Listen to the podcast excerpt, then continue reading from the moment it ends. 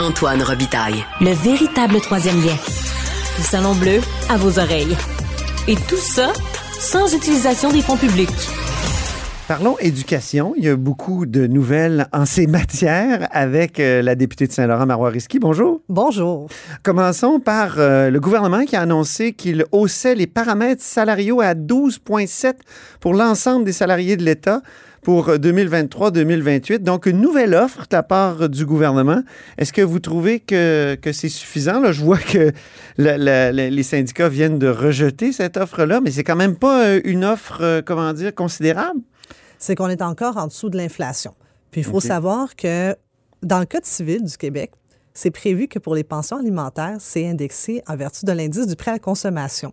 Savez-vous quoi? Pour le 1er janvier 2023, le gouvernement disait qu'il fallait hausser à 6,5 Alors, c'est le propre barème du gouvernement. Alors, lorsque les travailleurs qui sont euh, vraiment affairés dans les services publics, que ce soit la santé ou en éducation, demandent de ne pas s'appauvrir, c'est qu'ils ont quand même des bases d'argumentation solides. Et Ils peuvent même utiliser les propres barèmes du gouvernement. Et en fait, le Front commun, ce qu'ils disent au gouvernement, c'est que pour qu'on arrête de toujours avoir cette même partie, cette joute euh, au niveau des hausses salariales, pourquoi qu'on n'utilise pas l'indice du prêt à la consommation pour déterminer les hausses salariales pour s'assurer que personne ne s'appauvrit lorsqu'on travaille pour le, ben, le bien commun, le service public? Ben oui, pour l'État. Donc, euh, la grève va se poursuivre quand même. Ça, c'est déplorable parce que.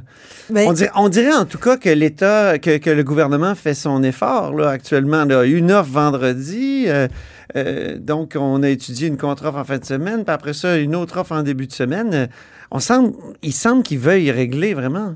Ben, moi, j'ai pas encore senti ce sentiment d'urgence. Ah, je, je vous l'expliquer pourquoi. C'est que la négociation a commencé l'an dernier.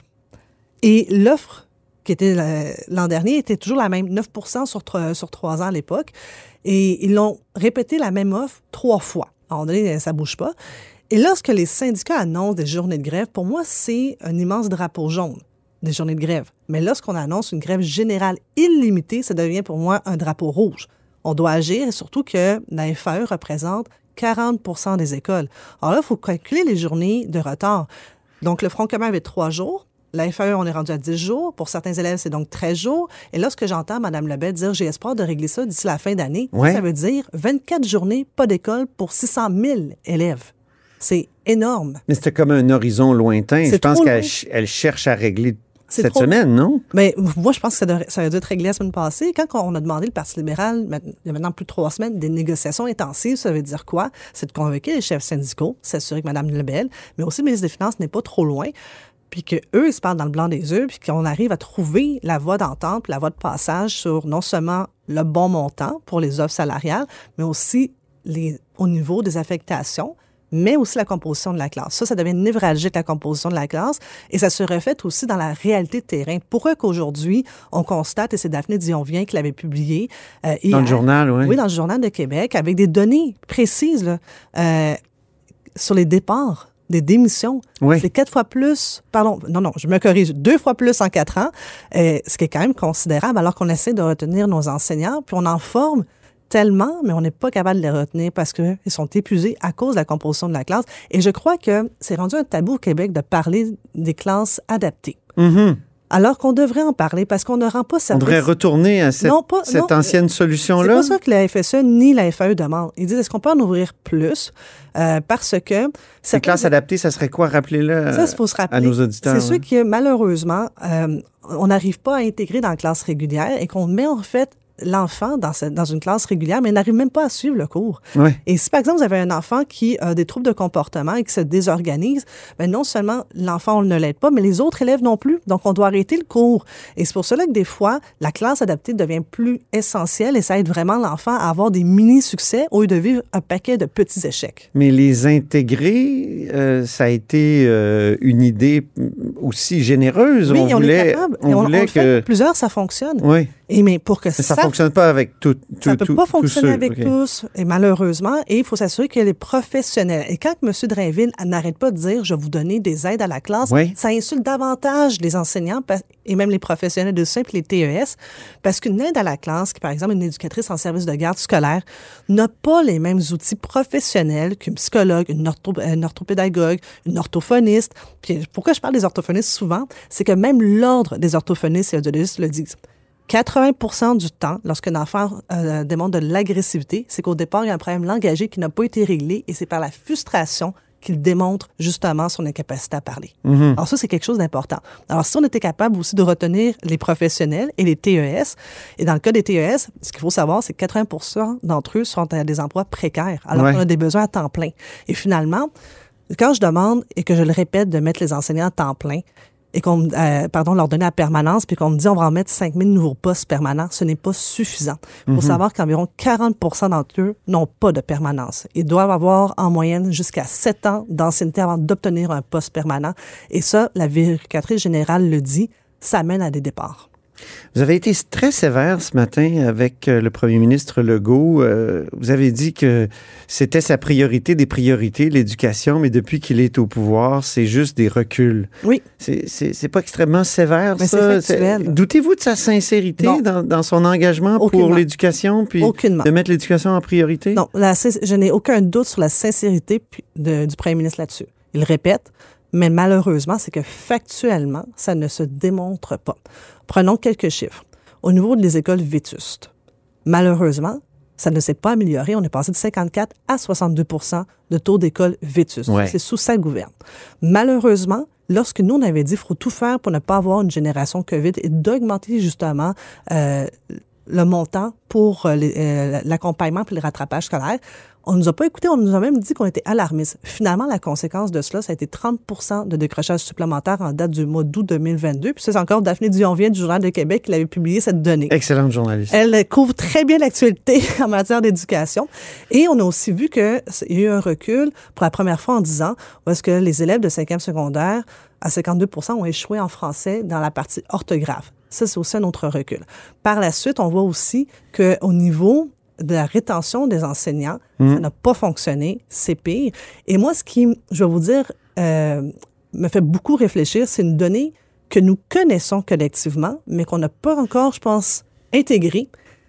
Le- toujours le Journal de Québec nous annonce que d'ici quatre ans, il va nous manquer plus de 14 000 enseignants Ouais. de départ à la retraite et d'ici huit ans, 30 000.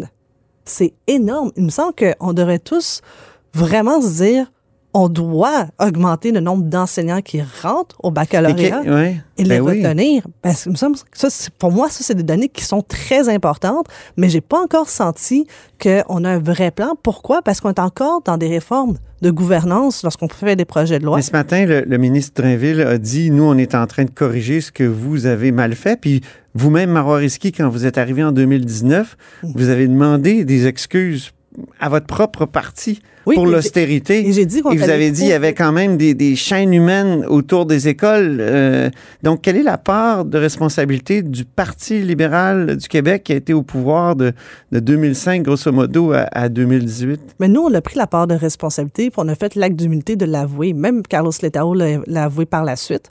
Au début, ça a été moi. Je Oui. dit qu'on est allé Oui. trop vite, Vous aviez fort. vraiment foutu le bordel à ce moment Bon, ben, c'est peut-être mon franc-parler. Après ça, les gens ont découvert que j'avais un franc-parler. Mais j'ai dit, on est allé trop vite, Ouais. trop fort.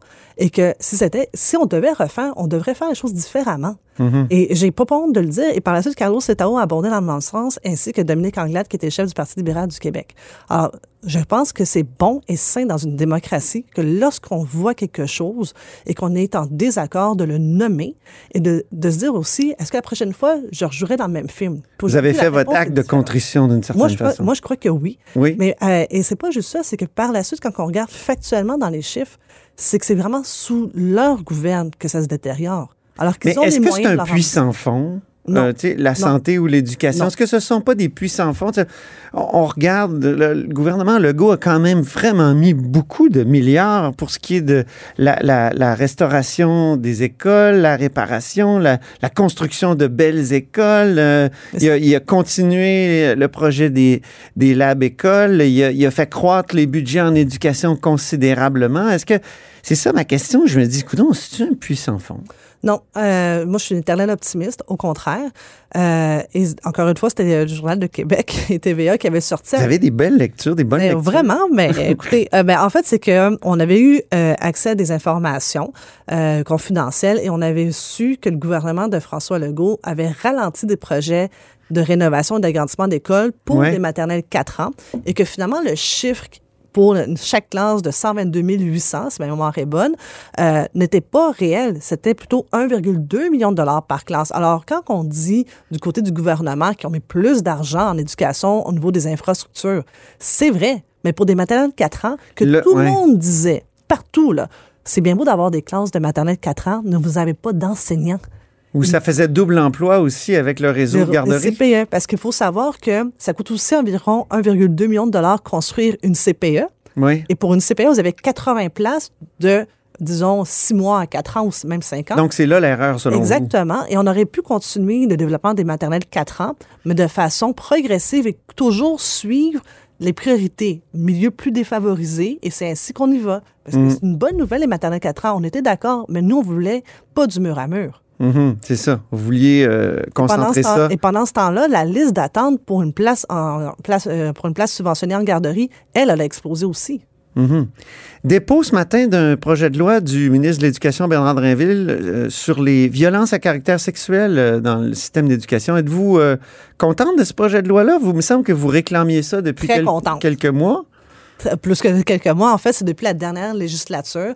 faut euh, retourner en arrière. Hélène David, lorsqu'il y avait eu la foulée du euh, mouvement Moi aussi, euh, c'était au niveau universitaire et rapidement, euh, le- elle avait fait adopter un projet de loi cadre pour contrer les violences à caractère sexuel sur les campus universitaires et collégiaux.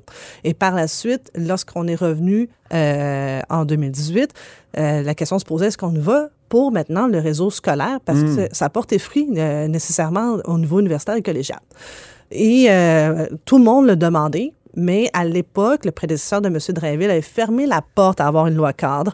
Euh, on n'a jamais su pourquoi. Et, mais rapidement, M. Drainville, lui, a dit qu'il était ouvert et qu'il voulait réfléchir. Il a demandé un portrait général. Il a reçu son rapport au mois d'août. Il a fait un point de presse. Donc, vous lui donnez une bonne note pour Ah, ça. là. là-dessus, oui. Moi, j'aime Ouais. ça. Moi, je- là-dessus, j'ai aucun enjeu euh, de le dire parce que euh, on s'était entendu. Parce qu'il avait annoncé lors de son point de presse le 3 septembre qu'il voulait apporter des amendements au projet de loi 23 sur la gouvernance scolaire. Et moi, j'avais dit non. Je dis, on doit étudier le projet de loi de façon différente parce que c'est pas du tout la- les mêmes choses. là. La gouvernance scolaire est hautement contestée alors que le projet de loi sur les violences à caractère sexuel dans les écoles, il y a un consensus social. Alors, je- puis aussi, Qu'est-ce qu'il va faire, ce projet de loi-là, concrètement? ben, là, évidemment, je l'ai Est-ce étudié. qu'on peut, est-ce qu'on peut régler ce genre de problème-là avec, un, avec un- une loi? Euh, écoutez, on pourra jamais régler toutes les violences sexuelles avec une loi, mais au moins, on peut se doter d'outils Mhm. et de s'assurer qu'il y a une obligation de dénonciation, de s'assurer aussi que nous, on tenait mordicus au Parti libéral du Québec. Les clauses d'amnistie, pour moi, c'est un non-sens. Et je suis contente, c'est maintenant dans le projet de loi. Donc, je vais expliquer les clauses d'amnistie parce que je pense que c'est une aberration. Il faut savoir que dans certaines conventions collectives, après un an ou deux ans, on efface de votre dossier une inconduite, même si elle est à caractère sexuel. Ah bon? Alors, lorsqu'on veut appliquer pour l'employeur ce qu'on appelle la gradation des sanctions, Oui. on ne peut pas parce que dans votre dossier, il est rendu vierge. OK. Alors, pour moi et pour le Parti libéral, c'est une aberration. Maintenant, euh, on l'a inscrit noir sur blanc. Je vais apporter évidemment des amendements parce que je veux aussi que ça s'applique au niveau collégial et universitaire, mais aussi la formation professionnelle, la formation générale aux adultes. Parce que là, encore une fois, le, ministre de l'Éducation a oublié l'AFP et la FGA alors que c'est dans son mandat.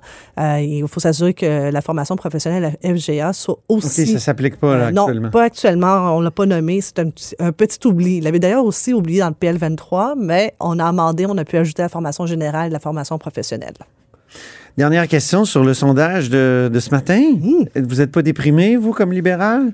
Je sais que vous n'êtes jamais déprimé, là, officiellement. Non, pas vraiment.